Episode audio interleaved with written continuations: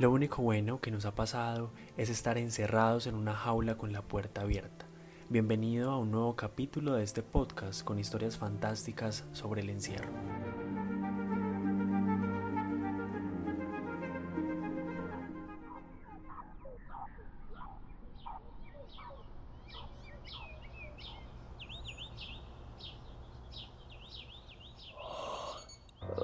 suena el despertador. Hace sol. En otro momento me hubiera gustado salir a montar en bicicleta y comer un helado. Pero ahora es imposible. Solo puedo disfrutar de los rayos de luz que entran vagamente por mi ventana. Prendo mi celular y como un bombardeo llegan todas las noticias del COVID-19. Más de 700 contagios en Colombia, casi un mes de aislamiento, miles de personas en situación de calle que se ven afectadas por las medidas tomadas por el gobierno. Bueno, pero también reciben ayudas de entidades públicas y privadas. Prefiero ignorar todas estas noticias. Quiero leer los mensajes de mis amigos y mi familia para saber si están bien o si necesitan algo. Antes creía que las redes sociales nos alejaban de quienes teníamos cerca. Ahora compruebo que con ellas se puede sentir cerca a alguien. Cierro de nuevo las ventanas. A pesar de que hace sol, no quiero saber nada de este día. El encierro y la soledad hacen que me sienta pequeña. La cama se vuelve cada vez más grande y comienzo a ahogarme entre las cobijas. Escucho un maullido. De golpe, dos gatos me despiertan del trance. Ellos no paran, quieren comida y atención. Sin saberlo, son ellos quienes me revitalizan con su compañía. Porque ellos siempre han estado en cuarentena. Para ellos el encierro es algo natural. Viven encerrados en estas cuatro paredes. Bueno, cuatro no, tal vez más. Mi casa es mucho más grande que solo un cuarto. Pero ahora, acá es donde paso todos mis días. No sé si deba salir. A veces solo salgo por un poco de comida.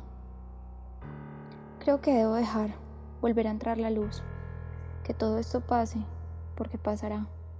Los mensajes de aliento cada vez son más difusos, pero igual me hace sentir que todo esto volverá a salir adelante.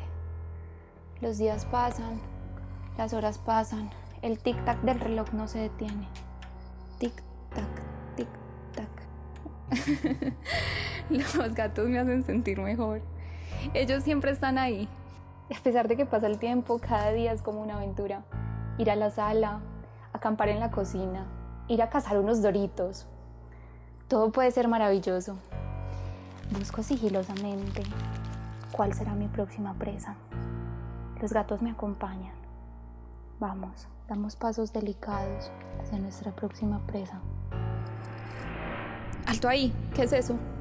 Mis gatos corren, se esconden. Me dan ganas de esconderme a mí también. Voy a mi cuarto nuevamente, a mi cama gigante, donde están las cobijas asfixiantes. Es un helicóptero con un mensaje indescifrable. Me siento en guerra. ¿Qué se sentirá estar en esos países donde en cualquier momento puede ocurrir un bombardeo? Tengo miedo. Bueno, no va a pasar nada de eso. Todo va a estar bien. Parece que el helicóptero ya se ha ido. Me quedo sin saber qué hacer. ¿Y ahora qué? ¿A quién le digo algo? Si me pasa algo, ¿a dónde debo ir? A veces no está bien estar solo. Suena el teléfono. Espero que no sea nadie equivocado. Espero que sea mi madre o alguien cercano a decirme que me quiere, que todo va a estar bien, que piensa en mí. Saber que alguien piensa en ti cuando estás solo a veces puede salvarte.